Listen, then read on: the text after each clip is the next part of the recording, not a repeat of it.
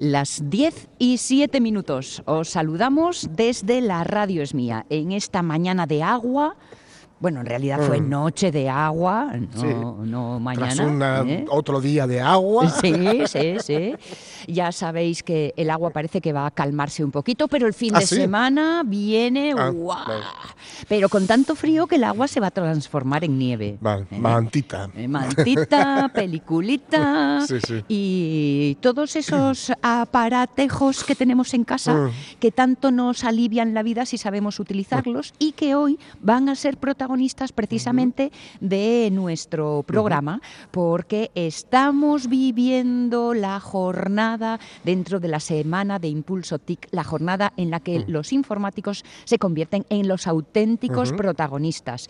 Protagonistas y además anfitriones, porque eh, nos acogen en esta reunión en el Palacio de Congresos eh, Calatrava de Oviedo, en donde los menos avezados del asunto podremos enterarnos de por dónde va la gran actualidad y cuáles van a ser las novedades de esta profesión. Pero bueno, será este el entorno en un día que, como os digo, podemos decir en términos de colores que sería un día en blanco y lila, por lo de la nieve y nuestra jornada del 25N, pero que para nosotros hoy es un día de ceros y unos.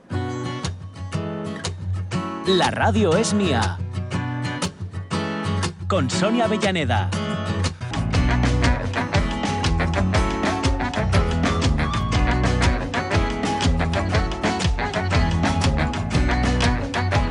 Semana del Impulso TIC y esta jornada especial que estamos eh, viviendo hoy y en donde nos vamos a acercar, como os decía, a todas esas novedades que ofrecen los profesionales de la informática.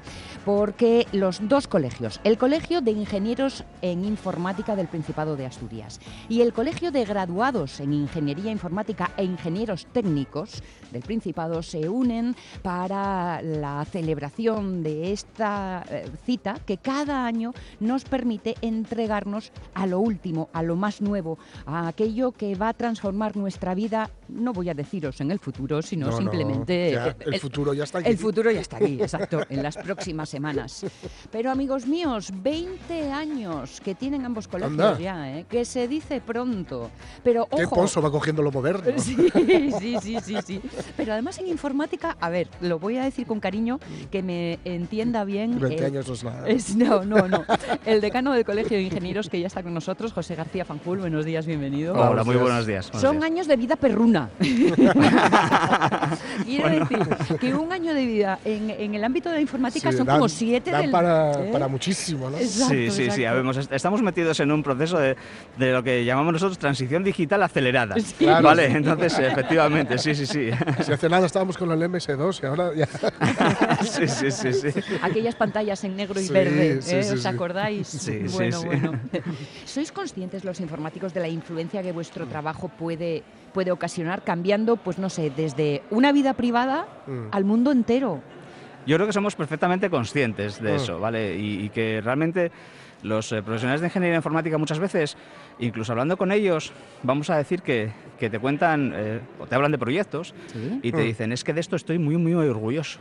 Porque, porque al final eh, con ese sistema pues logró esto. o, con, o, con, aquel, con aquel software que yo puedo instalar en esta, en esta empresa y que yo puedo desarrollar, pues al final, bueno, pues hay veces en que, en que los objetivos vamos a decir que son un poco más, vamos a decir, climatísticos o para las empresas, ¿no? Pero en otros casos vamos a decir que se, que se trata de, de, de software que realmente no sé si puede decirse que cambie el mundo, que cambie la sociedad, pero que por lo menos la impulse, digamos, en la dirección adecuada, ¿no? Claro. Exacto, exacto. Eh, eso es lo que esperamos, que, todos estos instrumentos los utilicemos correctamente. Bueno, pero además de sentirse orgullosos con toda la razón, yo creo que este es un buen entorno pues también para las reivindicaciones profesionales, mm. precisamente por esta importancia vital que, que, tenéis. ¿Cuál es el papel que tenéis que vivir los informáticos precisamente en esa transformación digital a la que se eh, enfrenta Asturias sí o sí. Sí, a ver, nosotros eh, nos sentimos y, sabemos que somos, digamos, actores principales en la transformación digital y en la transición digital. Eh, lo que también creemos es que en, demasiadas ocasiones vamos a decir que la, sociedad tiene una percepción de, en general, a lo mejor de la profesión o del profesional, bueno, pues con, con un a lo mejor eh, estereotipo, digamos, basado en las películas de Hollywood. Entonces, a, mí, a mí sí que, sí que de alguna forma me gustaría, digamos, superar esos estereotipos y mm. que realmente se visibilizara, digamos, la, la, la relevancia ¿no? De, de, los profesionales en muy diferentes eh, aspectos. Al final, de, nuestra vida diaria, ¿eh? porque estábamos ahora, bueno, pues hace, hace poco todos encerrados en casa intentando teletrabajar. Bueno, pues al final las herramientas que utilizamos para teletrabajar, en, muchos casos vamos a decir que, por ejemplo, pues están basadas en, sistemas informáticos y en informática. sin, duda, sin duda, ¿qué hubiera sido de nosotros en la pandemia sin esa ventana que nos da? Es que, claro, yo creo que hay un problema que es que como vemos que, hay una, que es una máquina quien lo hace, no nos damos cuenta de que hay una persona detrás de la máquina que lo hace, ¿no? Exactamente, exactamente. esa es la cuestión, ¿no? Que, que, al final, efectivamente, pues tú ves, tú ves, vamos a decir, la máquina, tú ves el software, claro. pero efectivamente detrás de esa máquina y detrás de ese software hay, hay, muchísimos eh, profesionales, ¿no? De ingeniería informática, claro. Y es que además, claro, va una influencia que va de, de lo macro a lo micro. Yo, por ejemplo, tengo tres gatos, tres, ¿eh? Con lo que eso quiere decir a nivel de pelo.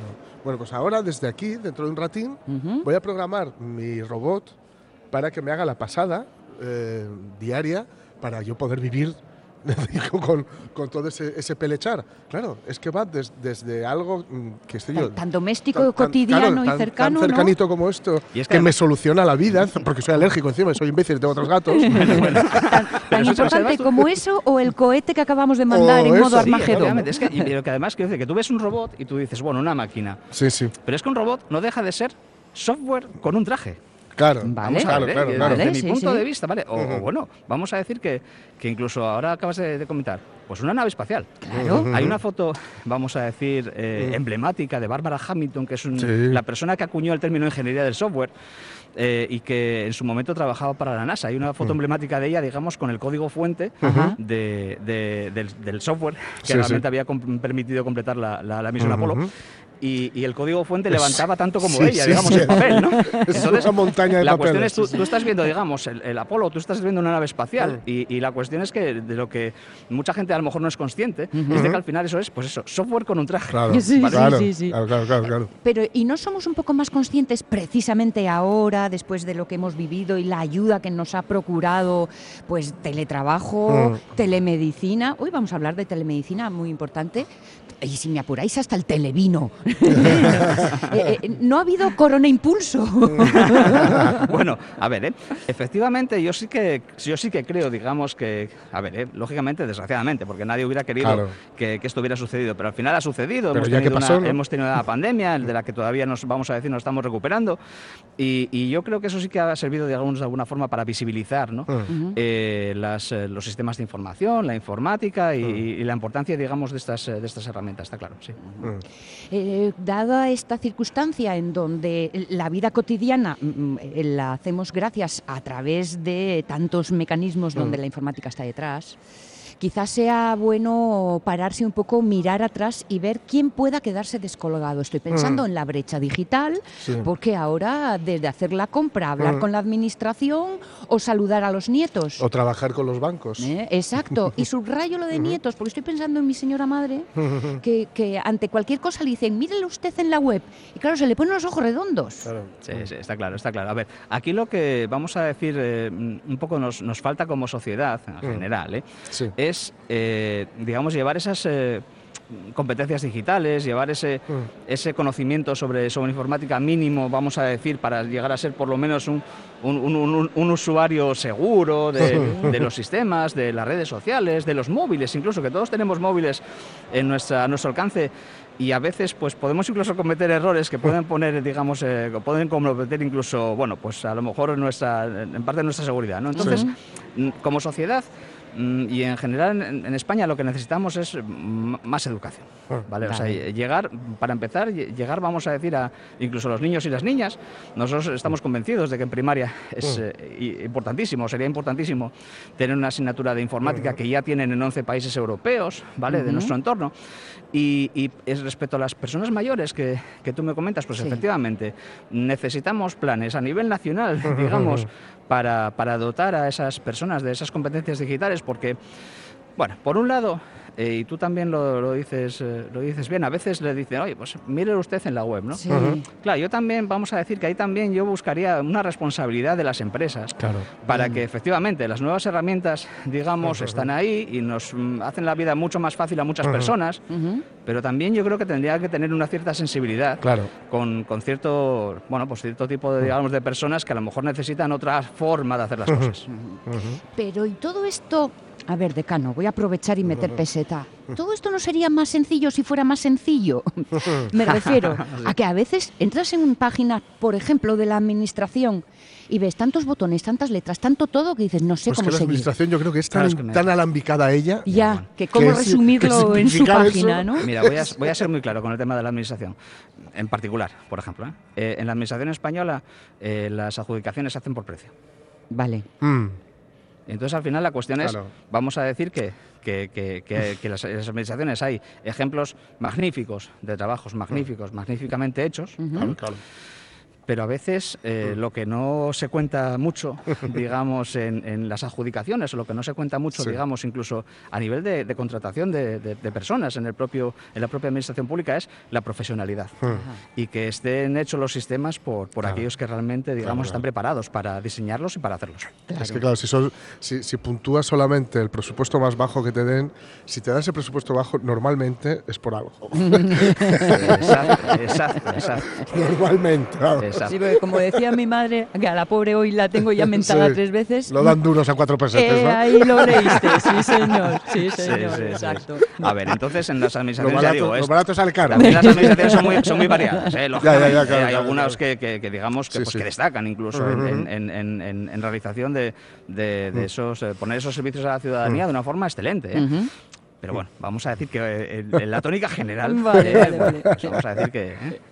¿eh? Sé que estoy alargándome en el tiempo, que ya veo a los compañeros en, caza y captura, pero voy a aprovecharme un poquito más.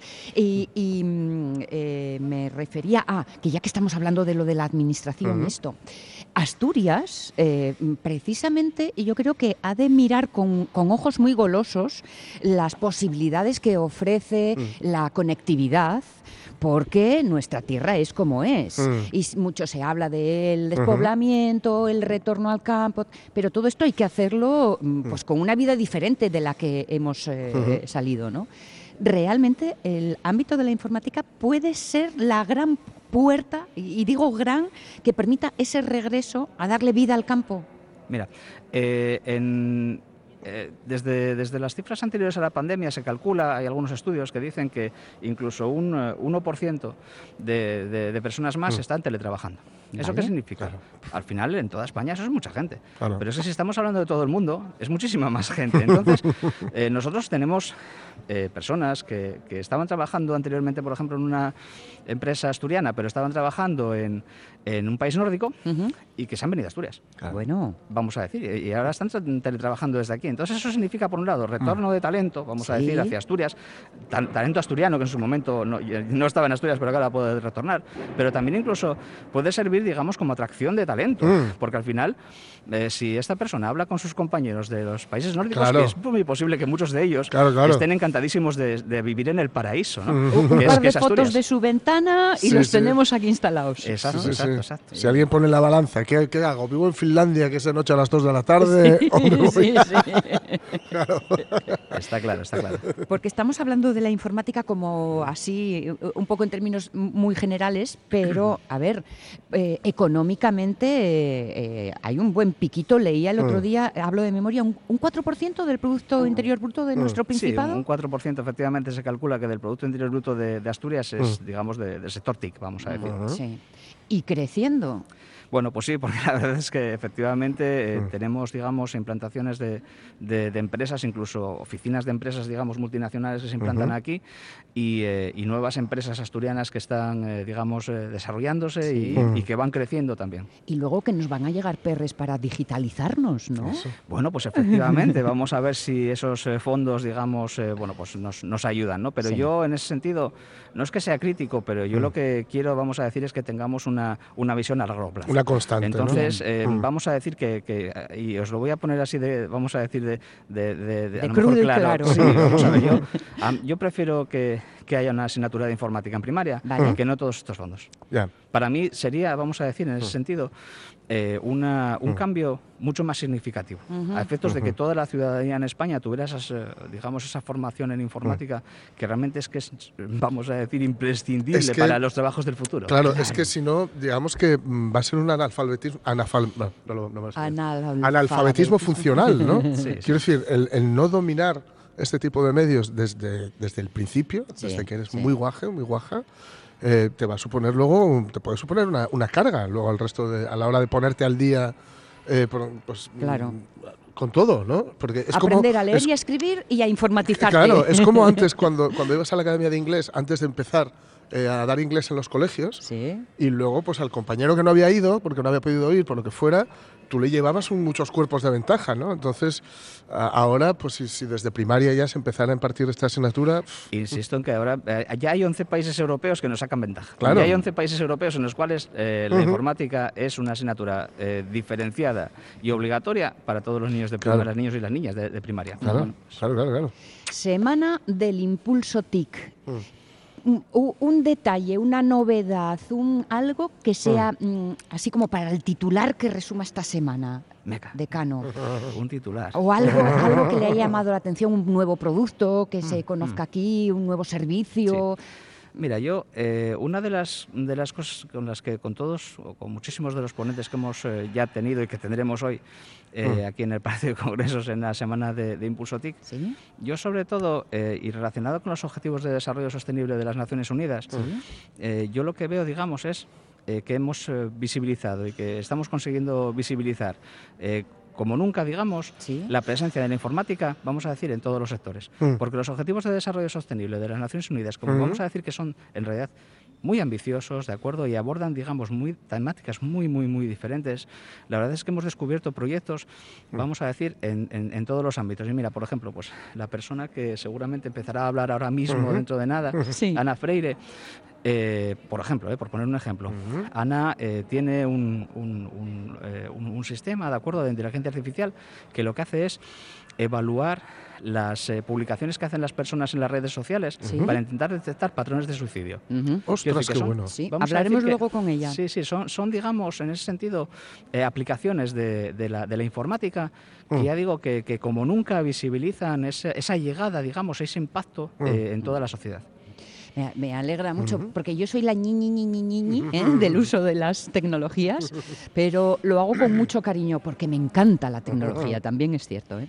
Decano, no le voy a entretener más porque ya me van a reñir, pero bueno, ya, ya que me iban a reñir, yo aproveché para alargar un poco nuestra conversación. José García Fanjul, decano del Colegio de Ingenieros en Informática del Principado de Asturias. Eh, gracias por este rato extra. que gracias. termine lo bien que lleva dándose la semana y nada, aquí vamos a pasar la mañana conociendo novedades. Se nos ponen los dientes largos. Perfecto, muchísimas gracias. Muchas gracias. ¿eh? Todo un, un 4% en el PIB, oye, mm, que es un es, piquín. Es mucho. Y esto, esto está increchendo, ¿eh? Y lo que hablábamos de la influencia en el ámbito rural, ya veréis, porque también vamos a tener oportunidad. hay, bueno, hay una charla, ¿no? Esto es, con quien hablemos. Esto es. Oye, yo tengo que decir de mano que me encanta el cartel. A ver, déjame que me Me gusta mucho el cartel porque el cartel es como una crisálida con un capullo haciendo crisálida, finalmente mariposa. Sí. Pero mm, tecnología, quiero decir con las chispitas, un rollo luminoso y... tal, y me gusta mm, muy mucho el cartel. Sí, sí, sí. Eh, eh, explica muy bien un mm. poco esa evolución. Sí, ¿eh? sí claro. Esa evolución que no solo es evolución, sino además es transformación. Claro, claro, claro. Que lo estábamos comentando con, con el decano. Bueno, oye, pues ya estamos en marcha, porque estas cosas así especiales, cuando Mm. uno sale de casa, está como un poco desubicado, ¿no? Pero una vez que arranca Sí, el sí, motor, sí, sí, ya... sí. Yo ya estoy viendo ahí cafés y zumos. Oy, oy, oy. Pues, ojito, que primero te lo tienes que ganar. Sí, sí. La radio es mía. Oye, y tú, concretamente, en la radio es mía, la tu sección, Sí. ¿de qué va? Y yo dije, alegro, alegro de, de que me hagas esta pregunta. Y ya, Ya, ya. me dije, "Pas- Con Sonia Avellaneda.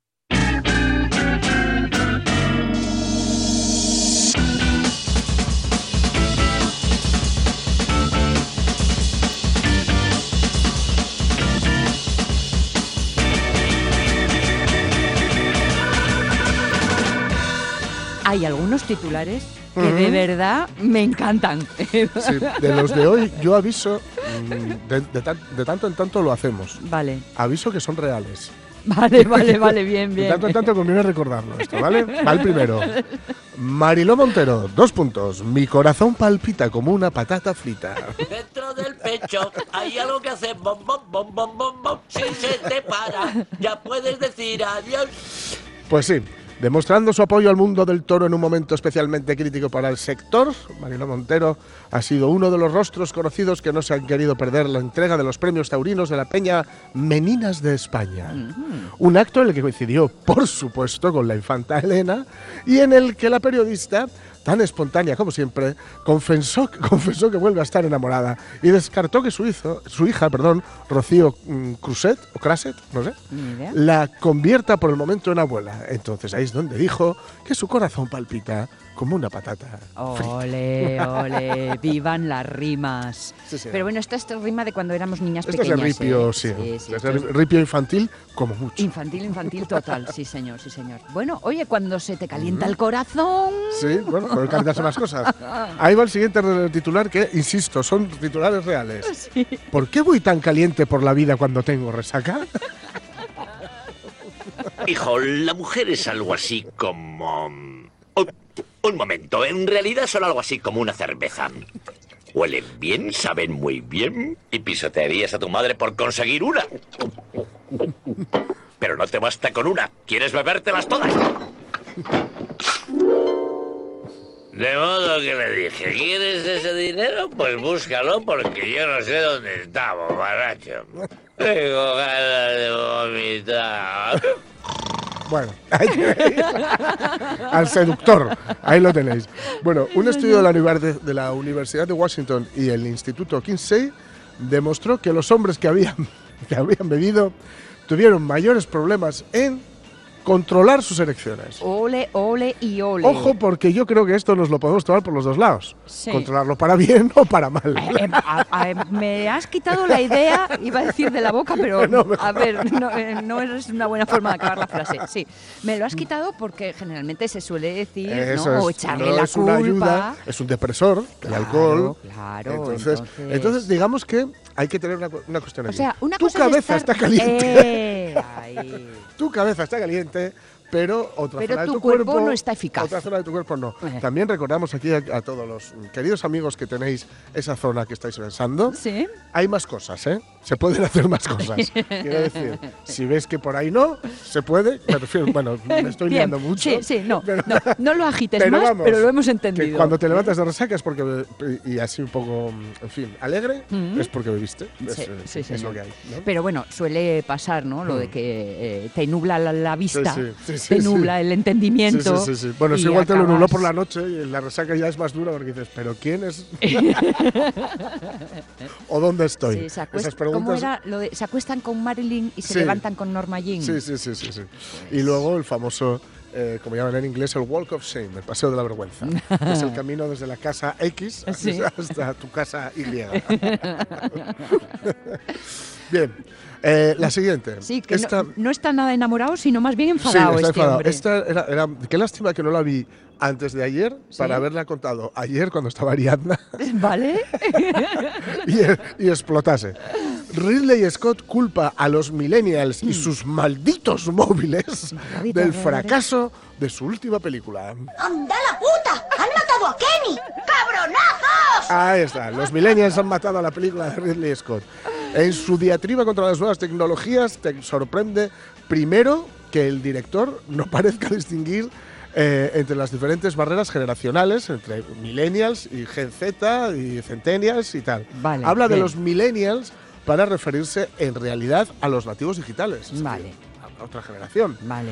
Lo que tenemos hoy es el público que se crió con esos malditos teléfonos móviles. Los millennials nunca quieren que se les enseñe nada a no ser que se lo digas en su teléfono. Bueno, mm, Igual la peli no molaba, Ridley. Pues sí, pues, pues posiblemente, ¿no? ¿Eh? Pero que esto es la el melocotón que murió por culpa tuya. Sí. La- o sea, tú no tienes la culpa, tú lo hiciste todo genial, pero la peli no petó. Ya.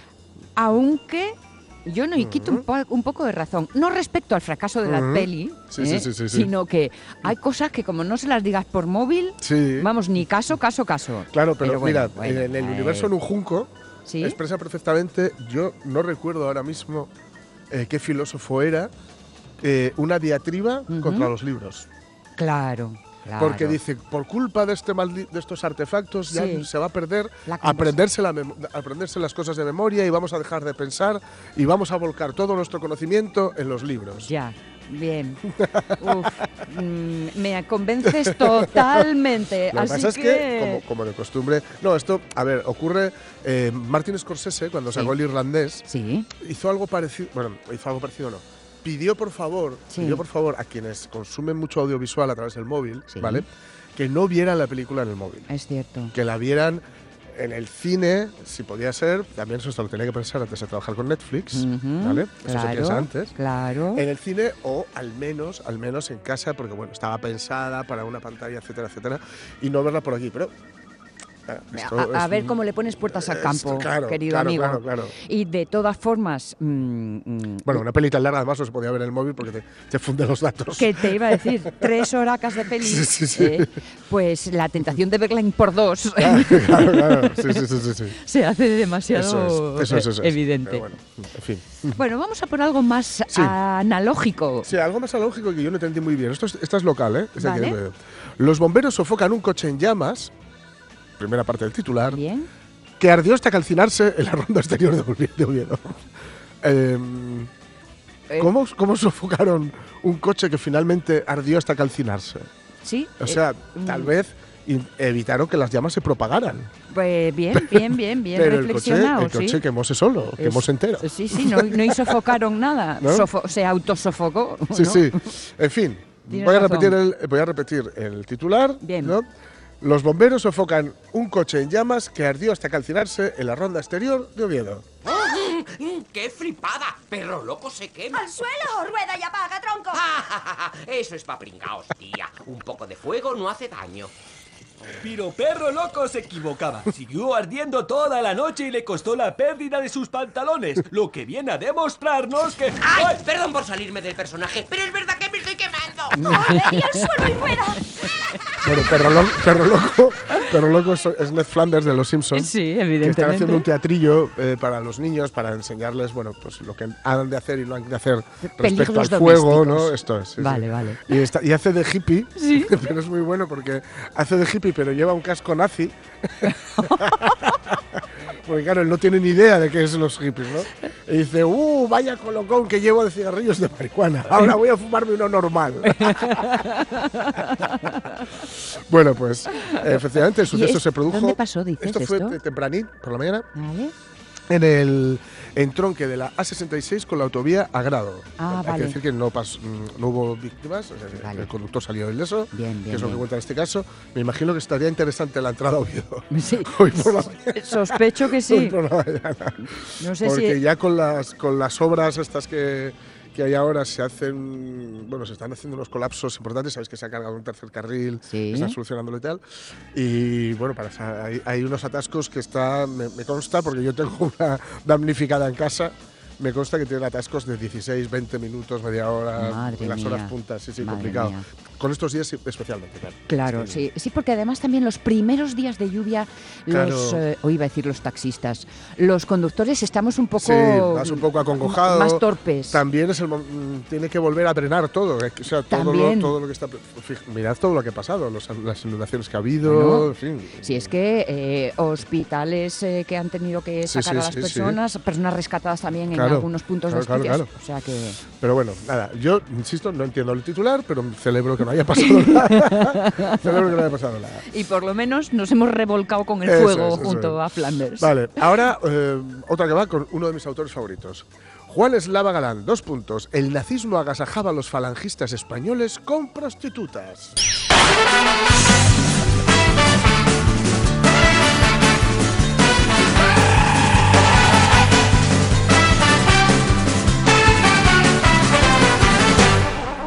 Bueno, Juan Galán, para el que no lo conozca, es el autor de esta saga de libros que es Para escépticos. Vale. La, la Segunda Guerra Mundial para escépticos, la Guerra Civil para escépticos, el franquismo para escépticos. Ajá. Yo los recomiendo muchísimo. Vale. Son mm, grandísimos libros de. ay, ay, nunca me sale esta palabra. como De divulgación, ¿vale? Vale, vale. Eh, utiliza, es muy, inteligente, muy inteligente Juan Eslava Galán, porque utiliza anécdotas Bien. para que se te queden conceptos muy, muy importantes. ¿no? Eh, qué bueno eso. Y entonces, en este caso, claro, a ti te engancha con esto, cos- cosas como estas, ¿no? Que lo, lo- lo del fascismo, las prostitutas y los de Falange, que bueno, sabéis que eran como eran, pero de puertas para, para de puertas del burdel para adentro, o sea, se ve que eran diferentes, ¿no? Eh, y el escritor publica enciclopedia, este libro me lo voy a comprar al salir de aquí, enciclopedia nazi contada para escépticos. Vamos, es que lo tiene todo para ti. Es, vamos. Y dice, un recorrido por los conceptos esenciales de un movimiento, y esto me encanta, dirigido por indocumentados. Mm. Y dice, cuyos ecos son muy atractivos hoy para gente poco formada. Bueno, bueno. Oye, tres frases que explican lo que Sí, trae encima- el contenido, pero tres frases Es pum, decir, pum, que pum. el tipo mm, tiene mucho rigor, porque por supuesto te va luego con su bibliografía, cuando pone fotos te pone dónde es, cuando hace una cita te, te dice dónde es, Bien. es decir, no, no cae en ninguna de las falacias argumentativas que nos encontramos en- a veces en libros, no los académicos, porque por el mero hecho de ser académicos tienen que cumplir con esta serie de, de conceptos, ¿no? Sí. pero en otros libros que pretenden ser más serios. ¿no? Y espero, ah, ya digo, es muy serio, muy riguroso y es muy divertido. Escribe Bueno. muy bien y es muy divertido. Yo os los recomiendo, además, eh, bueno, este, ya no, este no porque es una novedad, claro, pero la gran mayoría de estos libros de la serie, digamos, de la saga para escépticos, ¿Sí? están ya en libro de bolsillo, baratísimos, por 4 euros, 3 euros, y os los recomiendo, son muy interesantes y os recomendaría especialmente los que tienen que ver con el franquismo Vale. porque el franquismo, a ver, mm, o, o incluso la guerra civil, en fin, siempre da pereza muchas veces meterse con ello, porque bueno, porque todavía colean algunas cosas, etcétera.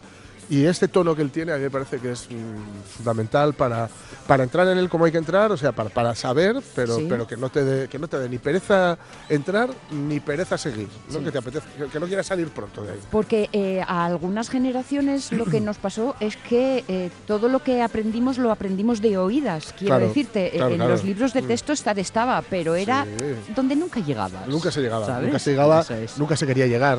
Ahí, Eh, nunca se quería a esto, llegar. a esto me Yo refiero. no hace mucho, eh, recuerdo, o sea, no hace mucho, estoy hablando de hace a lo mejor 10 años, tampoco. Eh, recuerdo estar hablando con un amigo de mi misma generación Sí. que creía que la guerra civil había sido entre Franco y el rey. Bueno, oye, claro. y tal y que- como me, tal y como me plan- planteaba la pregunta, Sí. yo creo que se los imaginaba a espadazos ahí en el. ahí Te reto, te reto. sí. Vive Dios. En fin, bueno, vamos con la última, porque esto yo recomiendo ir, eh, yo creo que este sale el comercio y el ABC, recomiendo ir a buscar el titular e ir a la publicación para ver la foto, porque Vale. la foto es impagable. La primera mujer que gobierna en Suecia dura ocho horas. Por eso dame, dame, dame, dame, dame, dame, dame, dame, dame más. 24 horas más. Dame, dame, dame, dame, dame. Ocho horas. Sí, a ver, esto tiene que ver, porque se nos puede ir aquí la, la mente machirula, Sí, ¿vale? sí, Tiene que ver con que Magdalena Andersson, que es la, la- la que fue elegida, sí. fue nombrada esta mañana primera ministra del país escandinavo, pero se ha retirado porque se ha ido de la coalición el Partido Verde. Claro, Ah. son. Eh, esto, hay una serie que se llama eh, Born, creo que es, una serie danesa, la tenéis en Netflix, Sí. donde se habla mm, bueno, pues de la política, etcétera, y de las negociaciones para formar un partido y para, o mejor, para formar un partido, no, para formar un gobierno, Una coalición. una coalición, etcétera. Y mm, es un poco lo que ocurre, se- me recordó a la serie porque hay muchos, mucho movimiento en este, este- en este sentido. Y bueno, pues ella había llegado ahí, vio que no iba a poder gobernar. Claro. Y por cierto, le honra el decir, espérate, Pues que esto va a ser imposible. Claro, me voy, claro. Renegociamos otra vez y a ver qué pasa. Y a ¿no? ver, claro, es que no, no podía, Ya, no, no, podía hacer nada. No podía hacer nada los porque- presupuestos, que era el primer Eh, reto, claro, claro, claro, eh, ya nada. estaban Así que duró ocho horas. Eh, y os digo lo de buscar la noticia eh, y ver la Y- foto. sí, ¿por? Porque la cara de circunstancias de la buena mujer, una cara de, bueno, pues nada, Y- pues marcho. Llegamos hasta aquí, pero no llegamos a ningún sitio. Hay algunas cosas que pasan en el mundo y en la vida, señor, señor. 20 minutos, sí, 20 minutos para las 11 y tenemos un nuevo invitado en este Y un tiempo. carrito, lo Y podéis un oír. carrito, sí, sí, sí, sí. Sí, porque no sé, y mira que he intentado aprender muchas veces, lo de silbar así con los dedos. Ya, ya, ya, ya.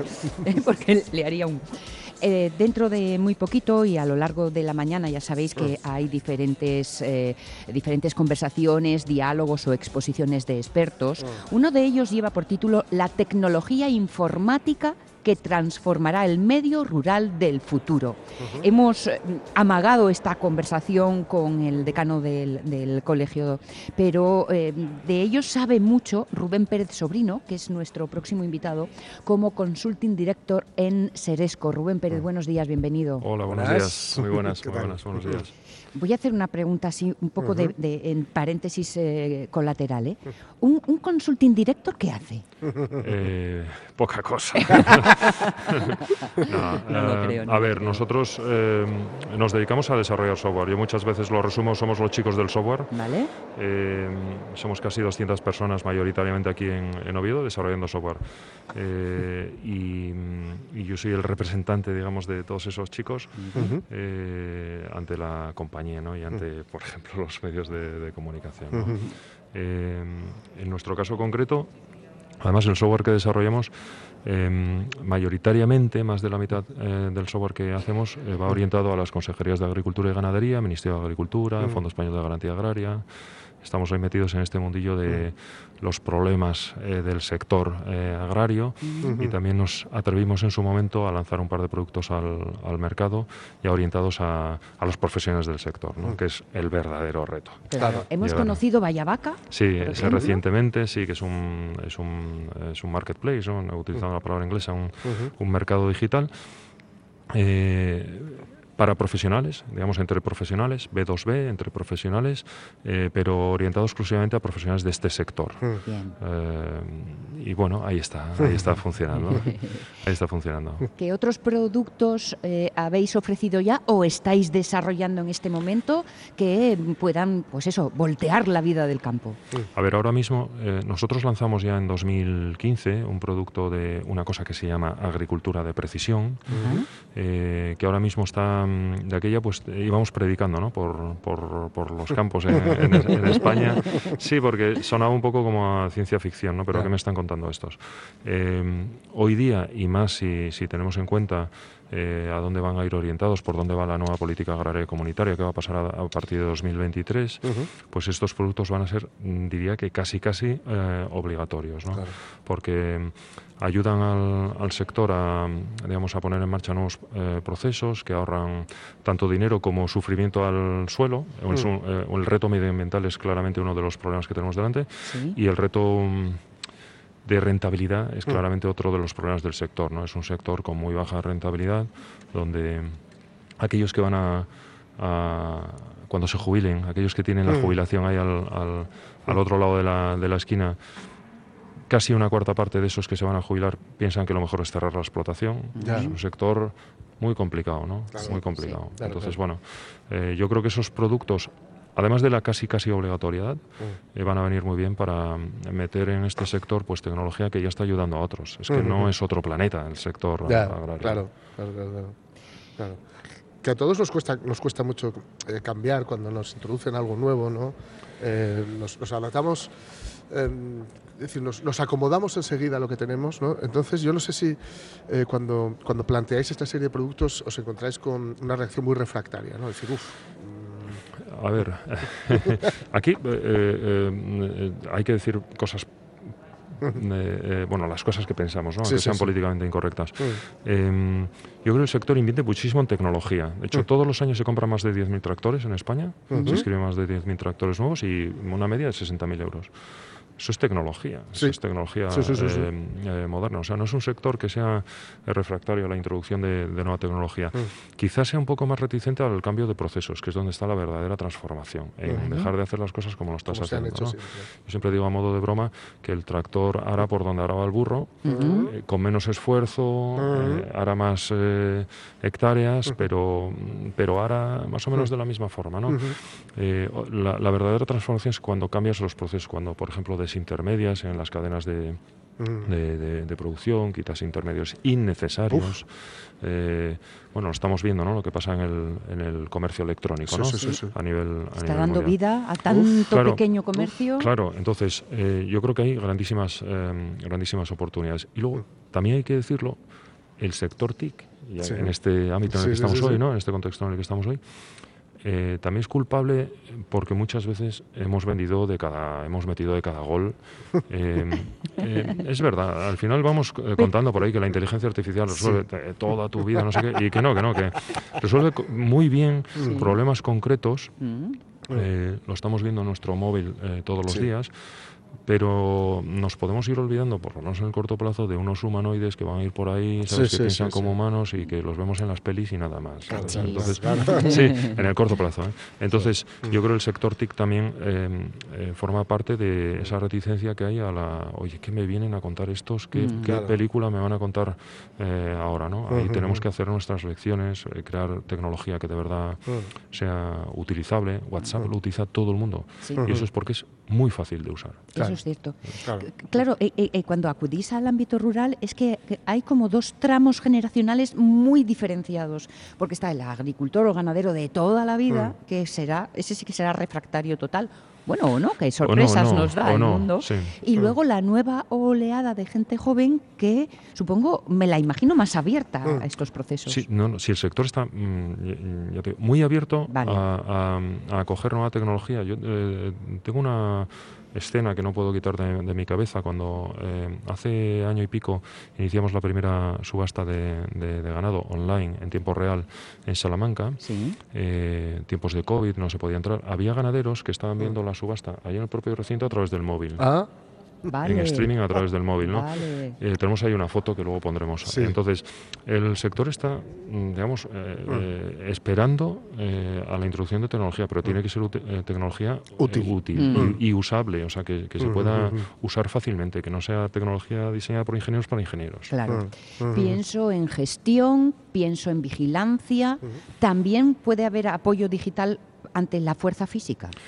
Eh, hemos, eh, hace, bueno, podéis ver por ahí si buscáis Flexi Robots, eh, ya sabéis que los técnicos no somos los mejores poniendo nombres, en, en YouTube. Veréis eh, un robot em, que va por tierra, como una especie de tractor pequeñito, eh, con una báscula que acompaña al viticultor en la vendimia. Lo pusimos, lo estuvimos probando hace... Claro, el, por ejemplo, vendimiar, Mm. el hecho de cortar donde tienes que cortar, es, es, es una tarea compleja. Sí, sí, sí.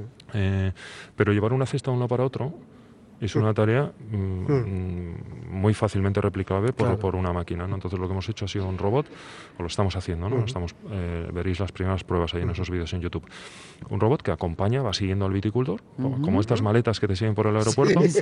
va siguiendo al viticultor con una cesta y cuando la cesta se va a llenar, el robot llama a, a otro que va allí con una cesta vacía y el Sí. viticultor se dedica a lo que se tiene que dedicar, que es a cortar bien la, bueno. la- la viña. Sí. Cosas como esas yo creo que pf, van a ser acogidas con los brazos abiertos porque al final estás quitando Mm. tareas rutinarias donde no aporta nada llevarlo a mano. Claro. Eh, quizá lo contrario, ¿no? porque la Ujú. uva va a estar más tiempo expuesta, se va a oxidar, este tipo de cosas. y ahí sí podemos ayudar muchísimo las tecnológicas. Y así las personas que trabajan en el campo pueden utilizar el tiempo en eh, acciones realmente productivas. En cosas que, digamos, digamos las personas hagan mejor. Bien, bien, bien, bien. Claro, claro, claro. Esa es una buena Claro, idea. porque la- eh, ¿hay algún lugar al que la tecnología a lo que no, no pueda llegar? Bu- Bueno, es O- que o- es, o- eh, o es- cada vez nos vemos es que va pudiendo llegar a las, a las tribus estas del Amazonas que están aisladas, porque yo creo que en todos los sectores eh, eh, que, que, mm, los que podemos mirar ahora mismo, por lo menos en digamos en el mundo en el que vivimos nosotros, ¿no? Eh, tú miras el, no sé, el- la movilidad y pues, se está transformando Sí, sí, eh, sí, sí. claramente. Miras la eh, sanidad, Ah. eh, pues tres cuartos de lo mismo. Miras la agricultura, pues hace 10 años era Ah. ciencia ficción que con unos sensores que tú tienes en el campo te pudiera eh, predecir la aparición de una enfermedad Claro. fúngica Fíjate. sin que tú la vieras, ¿no? Incluso, eh, no sé si lo hablamos hasta el año pasado, eh, eh, mm, las abejas que son drones, Sí, ¿no? sí, Para sí, la fecundación y todo este proceso.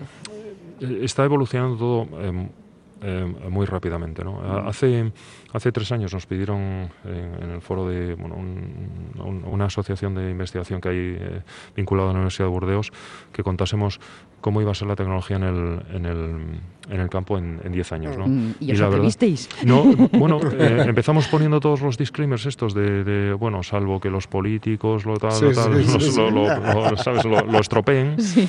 Esto es lo que nosotros vemos, ¿no? Y realmente eran escenarios casi, casi de ciencia ficción, de, Mm. de- de- de película, ¿no?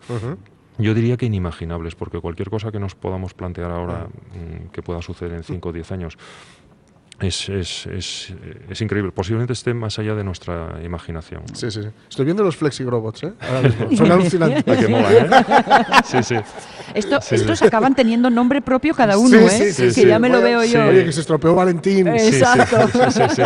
Pues, ese es un ejemplo de algo que evita que pues los eh, dolores de espalda, la Claro. agachándote, que Claro, te claro, permite centrarte en tu actividad, que es la de cortar bien la, la viña y este tipo de cosas. ¿no? Y además, mm, digo que yo creo que es una muestra, muchas veces pensamos o tenemos miedo, que venga la tecnología y me quite mi trabajo. Ay, ay. Muchas veces tenemos No. ese miedo, pero claro, este tipo de, de artilugios, vamos a decirlo así, es una muestra perfecta de la combinación entre el trabajo que, que hace un ser humano, como es el de saber dónde hay que cortar, etcétera, en la vendimia, y el trabajo que perfectamente puede hacer una máquina, como es llevar la cestina. Siempre hubo miedo a la introducción de nueva tecnología, ¿no? De- desde bueno cuando aparecieron lo- cuando aparecieron los automóviles, pues eh, los Mm. que iban, Los que iban a caballo. caballo, pues aquello lo temían, era el fin del mundo, los herreros, no sé Mm. qué. Bueno, al final todos se acaban reconvirtiendo. Mm. Eh, sí, sí que es. eh, quitas. eh, eh, puedes. La tecnología ahora mismo puede em, sustituir Mm. em, a trabajos eh, muy rutinarios, Sí. donde, donde la fuerza es necesaria, sencillos. Eh, pero está todavía alejada de cosas mm, que los humanos mm, podemos hacer. Los humanos somos mm, seres súper sofisticados. Claro, en la forma somos de muy pensar, complejos. En, la forma de manipular las, las, las herramientas. Entonces yo creo que estamos todavía muy lejos de que eso sea un problema. Sí que es verdad que trabajos más rutinos, por ejemplo, llevar cestas de uno para otro, pues es un trabajo que... eh, Posiblemente un robot te dé menos problemas que Claro, claro, un robot claro, de ese estilo, ¿no? Sí, sí, Que sí, un humanoide te dé menos problemas que, que una persona o que contratar eh, temporeros o lo que sea, ¿no? Pero bueno, mm, nos iremos transformando. La diferencia quizá de este momento y otros es que las cosas cambian demasiado rápido. Ya. Bueno, demasiado, cambia muy rápido. Nos empachamos, el, el El- público, la no nos da tiempo nos digerir, pasa, no, ¿no? nos da Sí. tiempo a digerir un cambio para que eh, para ver que ya estamos en el, en el siguiente. ¿no? Y, mm, y cuesta seguir el ritmo. Entonces, eh, bueno, pues puede haber puede haber sectores, hasta el nuestro, ¿eh? Mm. Eh, que queden eh, que, al, que le, al, que, al que le cueste seguir el ritmo de los, de los cambios tecnológicos ¿no? y adaptarse a, a nuevas circunstancias. Hay que estar más avispado que nunca para ver eh, qué te puede aportar la, eh, la tecnología y no perder eh, ritmo, porque el mundo quizás es más competitivo que nunca. Mm. Hay que estar alerta porque además estamos en un momento muy importante, bastante crucial, ya que ese impulso para que la, ah, la- la tecnología se- se implante de forma estable, eh, nos llega como en forma de dinero, estoy pensando en los apoyos del Next Generation, y que además nos eh, lleva precisamente con una mirada verde en Mm, esta aplicación de tecnología. ¿no? Claro, eh, al unir estas dos cosas, eh, la oferta de servicios para el ámbito rural se pone en el, la- en el punto de la diana. Va a estar, va a estar mm, David Villar lo contará, Ujú. hablará de los fondos Ne- Next Generation. Sí. Eh, eh, hay mucho dinero para modernizar el, Mm. el campo. En Seresco os frotáis las manos. Mm, bueno, Pero igual eh, por el ver, trabajo que se les viene. bueno, sí, a ver, sí que es verdad que llevamos mucho tiempo, ¿no? Eh, trabajando en ese, en ese, Mm. en ese sector y, a ver, yo, yo creo que sabe- sabemos mucho, el lenguaje lo, lo tenemos, conocemos lo- la problemática y, y los clientes nos, nos conocen, ¿no? Mm. Pero bueno, es un reto para todos, ¿eh? Eh, Mm. Esto no lo arregla ni una empresa, ni dos, ni diez, Claro, ni veinte. claro, claro. O sea, es un, es un reto brutal el que se avecina. Además, en un sector eh, hay como dos partes, ¿no? La parte de la administración pública que ya tiene su reto, porque la, el control de la nueva PAC no va a ser sencillo. No, no. Eh, es una pa- PAC que muchas comunidades autónomas llaman la PAC tecnológica. Sí. Es una PAC muy disruptiva con la, con la anterior. Mm. Eh, y luego en la parte del, del campo es que está tan defragmentado. Claro. eh, porque oh, eh, hay casi un millón de agricultores, de titulares de explotaciones en, en España. Eh, entonces, ¿cómo atiendes a ese colectivo ¿no? de forma adecuada? ¿Cómo le ayudas a, a subirse al carro de la, Mm. de la, de la no solo, no solo digitalización, ¿no? de transformar realmente la forma de, de trabajar en un colectivo que el 68% tiene más de Claro. 54 años. Ahí estamos. Ahí está, ahí está. Eh, un tercio más de 55, más o menos, ¿eh? estoy hablando así de números, Ujú. eh, más de 65, perdón. Mm. Eh, es co- complicado. Tal vez se hay, debería hay mucho trabajo para mucha gente. Tal, tal vez se, se debería comenzar con una didáctica, ¿no? Antes de antes casi de ofrecer un, un producto concreto, el- una- darle una visión general de lo nuevo que, que- A ver, que viene, ¿no? Productos y hay muchos. Mm. Dinero para. Yo, yo creo, una, creo, ¿eh? Mm. Hasta aquí ya empiezo a, a- a Mm. ir por terreno resbaladizo, ¿no? Yo creo que una de las. eh, es una sensación personal, ¿no? Creo que una de las di- dificultades que tiene atender este sector es que es muy difícil llegar al sector eh, Mm. eh, eh, en, en- en su conjunto, ¿no? En su totalidad. Si nosotros eh, nos dedicásemos a, mm, a, no sé, a hacer soluciones para el sector eh, financiero, sabemos que publicando anuncios o Mm. artículos en un par de periódicos Claro. de estos que tienen las hojas de Mm. otro color, eh, acabamos llegando, ¿no? A los tres meses nos conocen todos Vale. Pero es eh, está súper atomizado, ¿no? Claro. Es muy difícil llegar a, a- a- a todo el sector. Es parte del reto. Es su característica handicap en todos los ámbitos, precisamente, incluso ante la- Sí. el reto de Eh, lo- tecnologizarse. hace más difícil el reto tecnológico porque, a ver, la tecnología cuesta dinero. Claro. Eh, la, eh, eh, alguien la hace. Mm. Eh, cuesta dinero. Entonces, eh, es mucho más fácil, por ejemplo, Mm. llegar al... Tiene mucha más fuerza el sector eh, cervecero, marketingena, que el sí. sector del vino, ¿no? Eso es Mm. uno de, los problemas, a lo mejor, del sector del vino, ¿no? Sí. Que, que nos saca chicos y chicas guapas en la, en la tele con la misma intensidad que lo saca la cerveza, ¿no? Porque hay muchísimas bodegas en España con menos capacidad de inversión y adquisitiva cada uno. Pues eh, eh, eh, multiplica eso Mm. por muchos miles cuando llegas a- al sector agrario en su, en su totalidad, ¿no? Explotaciones pequeñas, muy difícil acoger nueva tecnología, muy difícil. Eso significa que el reto está servido Sí. y también aceptado ampliamente Sí. y desde hace ya... Challenge aceptado. Sí, sí, sí. Nos gusta, nos gusta. aceptado desde, desde Seresco. Rubén Pérez Sobrino es quien nos está dando esta visión de conjunto y que eh, en nada, en unos minutos va a participar en este diálogo que habla sobre lo que estábamos hablando, la tecnología informática con e- esa intención de transformar el medio rural del futuro. Bueno, del futuro y del presente. Del presente. En eso Sí, de estamos. ya, sí, sí. Rubén Pérez, gracias por estar con nosotros. Muchas gracias, Muchas eh, gracias. de nuevo a vosotros. Muy Muchas gracias. interesante. La verdad es que es- yo no sé si somos conscientes de que estamos en etapa de revolcón, de pleno revolcón Sí, vital. ¿eh? Sí, además, mm, digamos que ha habido esta. No- normalmente, normalmente esto va, sien- va rápido pero fluido. Sí, Quiero decir, sí. vamos pasando de una cosa a otra y de esa a otra a otra. Pero ahora ha habido esta brecha, esta pandemia, y claro, ahora ¡bum! Nuestro parón, las noticias. Volvemos.